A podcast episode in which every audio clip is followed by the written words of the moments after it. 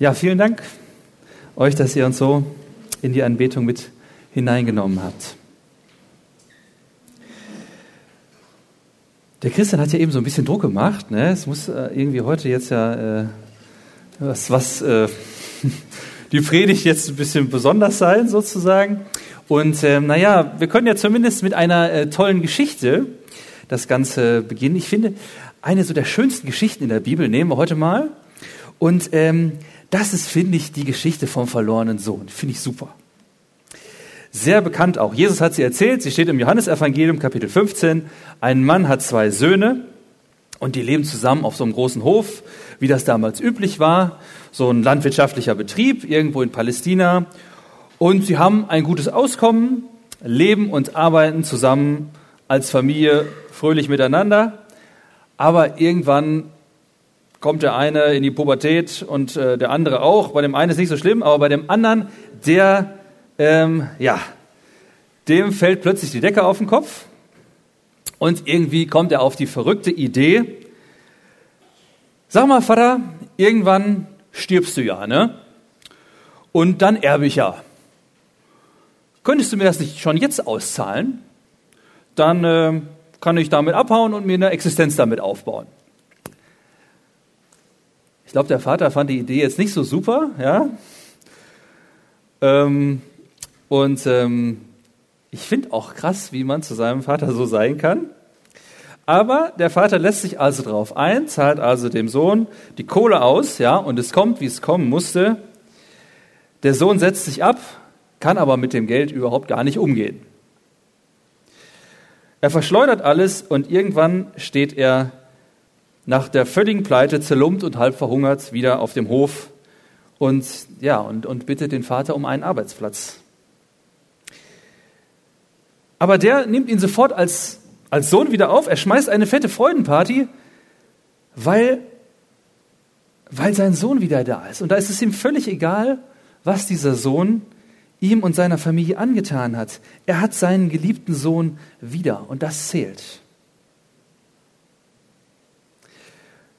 Und Jesus will sagen mit dieser Geschichte, so ist Gott. Mag sein, du hast Mist gebaut in der Vergangenheit, hast ihn verachtet, warst übel zu deinen Geschwistern und so weiter. Du bist und bleibst sein Kind und du darfst jederzeit kommen. Eine geniale Botschaft, die wir da haben. Und dann ist da noch, noch dieser zweite Sohn, der ältere. Und den würde ich gerne mit euch heute Morgen anschauen. Heute ist Mitarbeitergottesdienst und, ähm, und ich finde, das ist ein richtig treuer, genialer Mitarbeiter. Aber man könnte sagen, okay, das ist der Traum aller christlichen Schwiegermütter, Traum jeder Gemeinde. Der ist da, wenn man ihn braucht. Also schneidest du mal die Hecke, jo, oder der alten Tante Bertha die Fußnägel, jo. Oder Weihnachtssterne für die Jungschar, jo, bin dabei. Auf jeden Fall. Das ist ein super Kerl. Der reißt wirklich was. Super. Aber eins hat er irgendwie verloren. Und das ist die Freude an seinem Dienst. Und das ist total schade. Er fühlt sich unter Druck und er fühlt sich irgendwie so unfrei. Und er hat auch den, den Draht zu seinem Vater verloren. Und ich möchte, dass uns und dass, dass mir das nicht passiert. Ich möchte, dass wir fröhlich und frei unser Christsein leben und uns gerne einsetzen. Ich will nicht, dass Christsein so eine Religion wird, die man so abarbeitet irgendwie die einen vielleicht sogar krank und unfroh macht, sondern ich will, ich will eine echte, ich will eine direkte Beziehung zu Gott haben. So als wäre es das Natürlichste auf der Welt, denn, denn das ist es doch eigentlich auch, das Natürlichste auf der Welt, dass wir zu unserem, unserem Vater im Himmel in Kontakt sind. Wie können wir so fröhliche Christen und vielleicht auch darüber hinaus auch fröhliche Mitarbeiter werden? So fröhliche Mitarbeiter fröhliche Christen sein. Und für diese Frage finde ich den älteren Sohn in der Geschichte total spannend. Und ähm, ja, lass uns mal den Text zusammen lesen aus Lukas 15. Und äh, die Verse davor, wo es noch ja, um, den, um den jüngeren Sohn geht, ähm, da sagt der Vater, lasst uns essen und fröhlich sein, denn dieser mein Sohn war tot und ist wieder lebendig geworden. Er war verloren und ist gefunden worden. Und sie fingen an, fröhlich zu sein. Ja, und jetzt geht's weiter mit Vers 25. Aber der ältere Sohn war auf dem Feld. Als er nahe zum Hause kam, hörte er singen und tanzen und rief zu sich einen der Knechte und fragte, was das wäre. Der aber sagte ihm, Dein Bruder ist gekommen und dein Vater hat das gemästete Kalb geschlachtet, weil er ihn gesund wieder hat. Da wurde er zornig und wollte nicht hingehen.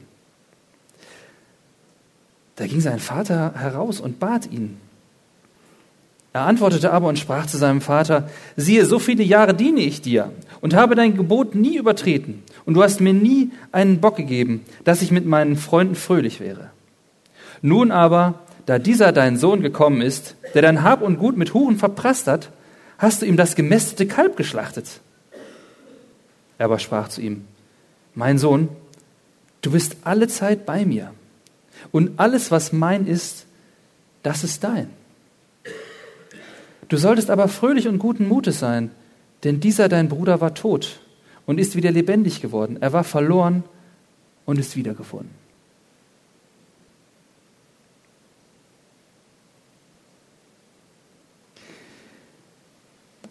Der erste Teil, der endet so schön, ja. Und sie fingen an, fröhlich zu sein.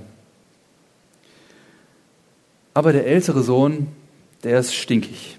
Er ist unzufrieden, er ist zornig und wollte nicht hingehen.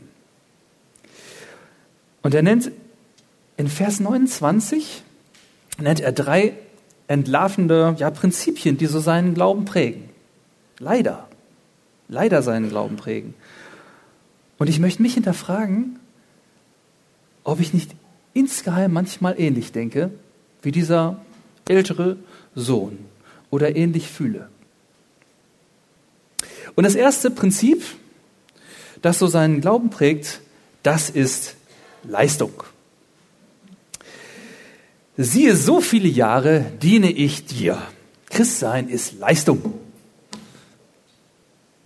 Der ältere Sohn, der war so fleißig, dass es ausdrücklich heißt, dass er noch irgendwo auf dem Feld ist, während die drin schon feiern, hat er noch gar nicht mitgekriegt. Guck mal, ihr macht Feierabend, aber in meinem Büro ist noch Licht, sozusagen, ja es muss perfekt werden und deswegen noch möglichst lange dran sitzen. Am besten, man erzählt das dann hier und da, dass man dann nur vier Stunden geschlafen hat oder wie auch immer. Ja. Ich habe dir so viel gedient. Aber das klingt eher nach einer Geschäftsbeziehung, finde ich. Definiert der ältere Sohn so seine Beziehung zu seinem Vater? Was ist da los? Das klingt eigentlich schlimm. Gott will nicht ein, ein Vorgesetzter sein, Gott will nicht mein Arbeitgeber sein, sondern er will mein Vater sein. Er will nicht ein Dienstmädchen, sondern er will eine Braut. Und das klingt traurig, wenn ich Gott für jemanden halten würde, der sagt, um jetzt mal bei dem Beispiel von Braut zu bleiben, okay, ich heirate dich und hab dich lieb, wenn du mir immer brav das Essen kochst und äh, die Wäsche wäschst oder so, ja. Das wäre schon ganz schön schräg. Und das ist schon auch ein schräges Gottesbild. Viele Christen sind häufig unzufrieden mit ihrer Gottesbeziehung, weil sie das Pensum an Gebet und Bibellesen oder Mitarbeit nicht schaffen, das sie sich selber gesetzt haben. Aber steckt da nicht genau dieses schräge Gottesbild dahinter? Wenn ich viel diene, dann kann ich was von Gott verlangen.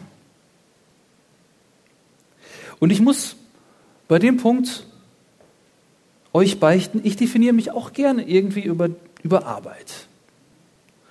Und bereite mich vor und will zeigen, oh, ich bin ein toller Pastor und so und äh, genau und ich kann mit dem Kindergottesdienst mithalten, ja. Und, ähm, und dann habe ich mir hier und da Inspiration geholt und äh, bin über eine Ausarbeitung vom verlorenen Sohn gestolpert von einem Andreas Klotz, erschien irgendwie vor 20 Jahren in einer Zeitschrift, Aufatmen und ich habe gemerkt, das ist heute irgendwie die Message für heute. Ähm, für unseren Gottesdienst, wo wir heute die Mitarbeiter einführen wollen. Und ich habe aber gedacht, naja, aber du kannst doch da nicht so viel daraus übernehmen, sondern du musst doch selber was leisten. Aber auf der anderen Seite habe ich gedacht, naja, ich habe gemerkt, das ist jetzt dran, irgendwie, war mir das deutlich? Und ist es mein Auftrag zu zeigen, dass ich was Tolles kann, was Tolles ausarbeiten kann, oder ist es einfach mein Auftrag, jetzt Gottes Wort zu verkünden. Einfach mal zurückstecken und sagen, okay, ich habe heute eine Menge geklaut irgendwie, ja. Leistung ist ein komisches Prinzip, die einen Glauben nicht prägen sollte. Fromme religiöse Pflichterfüllung, das ist keine Beziehung. Prinzip 2 ist Moral. Er sagt wunderschön, ich habe dein Gebot nie übertreten. Wow, ja, toller Typ. Ja, Liebling aller christlichen Schwiegermütter und so weiter. Was ist das aber für eine Beziehung, die darauf aufgebaut ist, nur die Regeln fürs Zusammenleben einhalten zu wollen? Okay, du bist mein Sohn, wenn du immer den Klodeckel runterklappst oder so. Ich habe gestern als draußen die Demo war, ja, draußen war eine Demo und so, haben sie, ne, wurde schon gesagt. Und da habe ich mal das Fenster aufgemacht, um mir die Rede anzuhören. Und ähm, dann war ein Satz, wo die Rednerin sagte, die da drin behaupten, dass sie besser sind als andere. Ich habe mich gefragt, ob sie mit jemandem hier drin gesprochen hat, aber was wäre, wenn sie recht hätte? Ja? Ich habe dein Gebot nie übertreten. Aber der da hat dein Hab und Gut mit Huren verprasst, sagt der Sohn. Was wäre, wenn da was dran wäre, dass wir denken, wir wären besser als andere?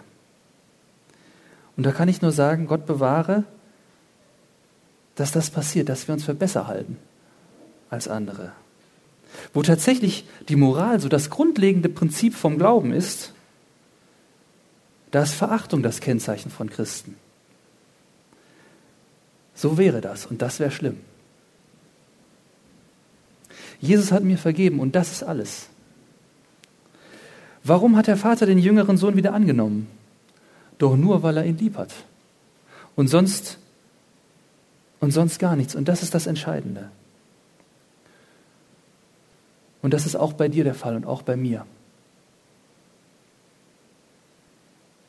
Nicht, weil wir besser werden.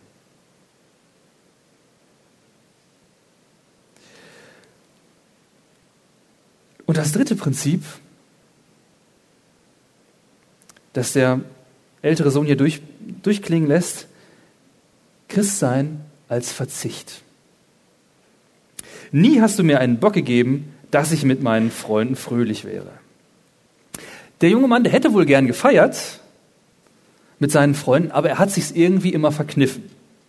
Weil er gedacht hat, ja, muss noch ein bisschen länger auf dem Feld bleiben oder dass sich das irgendwie, weiß ich nicht, so der Genuss oder sowas gehört sich irgendwie nicht, keine Ahnung.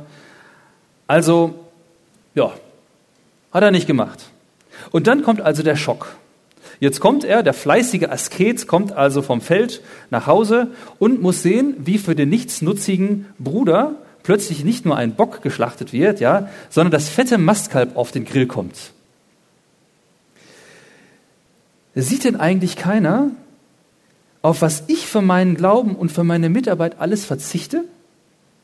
Was ich mir das alles kosten lasse? Meine Urlaubstage, meinen Feierabend, mein Geld, meine Kreativität. Wie können andere es wagen, sich viel mehr Freiheiten rauszunehmen?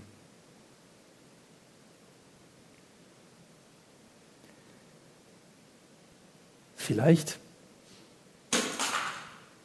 Vielleicht kennt der eine oder andere diesen Gedanken auch mal in sich. Wie ist das, sich mal Freiheiten rauszunehmen und einfach mal ohne schlechtes Gewissen den Sonntag einfach mal zu vergammeln, ja, und sei es für einen Studenten in der Klausurphase, ja, weil Gott sagt, der Sonntag ist frei, ja, geschenkter Tag. Genießen können. Wenn das grundlegende Prinzip für mein Christsein ist, dass ich Leistung zeige, dass meine Moral gut ist und dass ich auf möglichst viel verzichte, also sozusagen hau rein, sei fleißig, sei moralisch, sei bescheiden, dann mag das religiös klingen. Aber langfristig ist da leider eins die Folge, wie bei dem Sohn. Und das ist, dass er die Freude an seinem Christsein verliert. Viel mehr noch, er steht, hier steht von dem älteren Sohn, da wurde er zornig. Er ärgert sich über seinen Bruder und über Gott. Und er, er verharrt so lange in seinem Verständnis von Frömmigkeit, so wie, so wie er denkt, dass es sein muss. Und es baut sich in ihm so viel Druck auf und der ganze Frust, dass ihm irgendwann der, der, der Kragen platzt. Und dann steht, und er wollte nicht hingehen. Er wollte nicht hingehen. Keine, Sehnsucht mehr nach Jesus, keine Sehnsucht mehr nach Gemeinde und nach geistlichem Leben. Er macht einen Cut aus die Maus. Jetzt könnte man sagen, naja, irgendwie beleidigte Leberwurst, ja. Distanz. Er fragt dann auch nur einen Knecht, ja, was da wäre.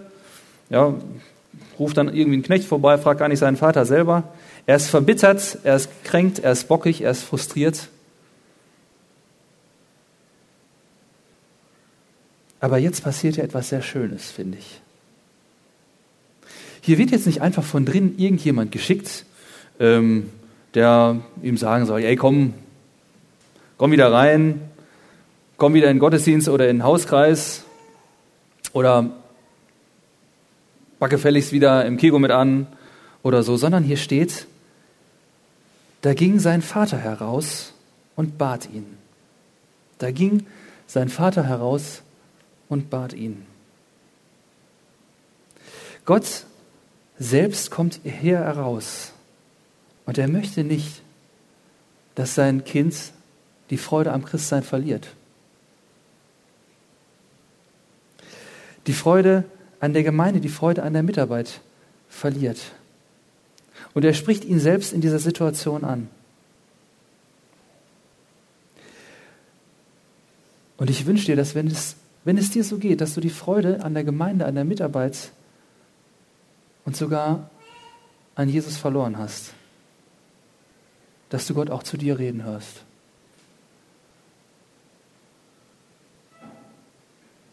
Und er sagt hier, du mein Sohn, meine Tochter, du bist alle Zeit bei mir. Nicht du warst, sondern du bist alle Zeit bei mir. Das ist das, das ist das Wichtigste, das ist das Entscheidende. Gott gibt mir eine Platzgarantie in seinem Haus. Noch vielmehr eine Platzgarantie in seinem Herz. Und daran ist nichts zu ändern. Du bist jetzt und immer alle Zeit bei mir. Hier geht es nicht um Fleiß oder um Moral oder um Verzicht oder sowas, sondern das ist der Kern. Du bist alle Zeit bei mir. Gott will den Kontakt, er will, den, er will ihn direkt. Und da schickt er keinen, keinen vorbei, sondern er kommt selbst. Er will den Kontakt über unsere Gedanken, über unsere Gefühle und auch im stinknormalen Leben.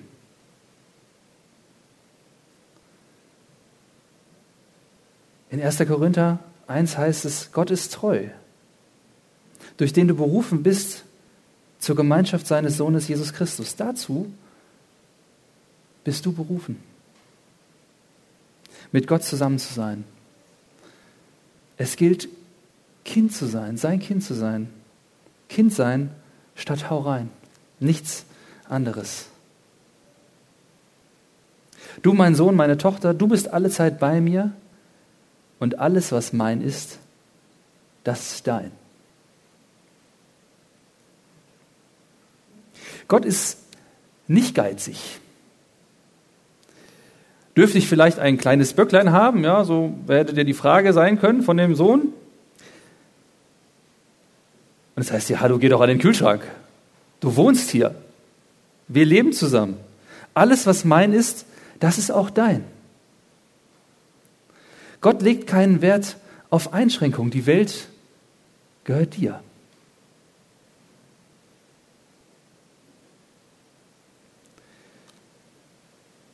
Aber jetzt könnte man einwenden, naja, willst du damit sagen, nimm dir alles, was du willst, pfeif auf Moral, lass dich hängen und mitarbeiten brauchst du auch nicht? Ist nicht nötig? Ich finde gar nicht. Ich finde, wenn ich, wenn ich sage, alles, was mein ist, das ist auch dein. Wenn Gott das zu mir sagt, dann heißt das auch, diese Welt ist nicht nur irgendwie so ein fremder Ort, sondern es ist plötzlich auch meine Welt. Diese Gemeinde ist plötzlich nicht nur irgendein fremder Arbeitsplatz, sondern es ist meine Gemeinde. Und die Menschen um mich herum sind plötzlich nicht mehr irgendwelche Leute, die Gott eben auch geschaffen hat, sondern meine Geschwister. Und die Dinge und die Menschen, die zu mir gehören, die achte ich und dafür setze ich mich ein. Und dafür sorge ich und die pflege ich, das ist doch klar. Sind doch, die gehören doch zu mir. Und als Mitarbeiter darf ich sagen, das ist meine Jungschar. Das sind meine Kinder, die Gott mir anvertraut hat. Das ist mein Hauskreis. Das ist mein Stehkaffee. Das ist meine Gemeinde und das ist meine Stadt. Und das sind auch meine Leute, die hier wohnen. Selbst wenn jemand an die Wand schmiert. Es sind trotzdem, es sind meine Leute, die hier wohnen.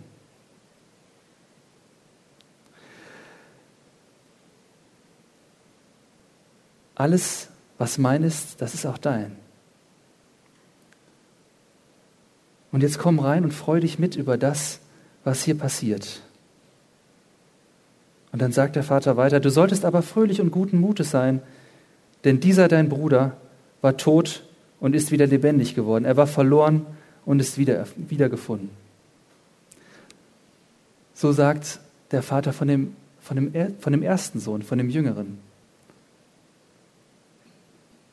Aber wie es bei dem älteren Sohn ausgeht, das ist hier offen gelassen. Da kam der Vater heraus und bat ihn.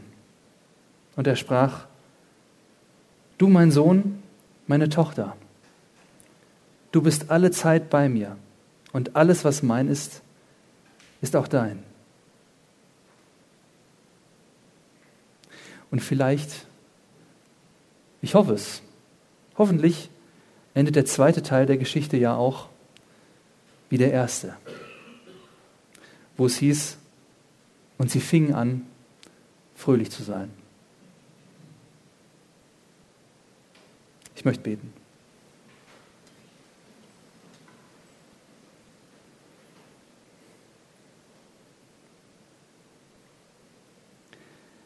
Herr, ich danke dir, dass es dir nicht auf Leistung ankommt, nicht auf Moral, nicht auf Verzicht. Und ich möchte dich um Entschuldigung bitten, wo wir das immer von dir denken, dass wir dich so einschätzen, sondern dass du ein Gott bist, der will, dass wir zu dir gehören und dass wir mit dir zusammen leben. Und dass du uns sagen kannst, das, was mein ist, das ist auch dein. Danke dafür. Und helf uns, dass wir mit dem, was du uns anvertraust, gut umgehen. Und dass wir vielleicht bereit sind, auf Dinge zu verzichten. Dass wir bereit sind, gut miteinander umzugehen. Und dass wir bereit sind, auch mit anzupacken. Da, wo es nötig ist. weil es unser gemeinsames Projekt ist. Danke Gott, dass, du's, dass du uns mit einbeziehst und dass alles, was dir gehört, auch uns gehören darf. Danke für das Geschenk, was du uns machst. Amen.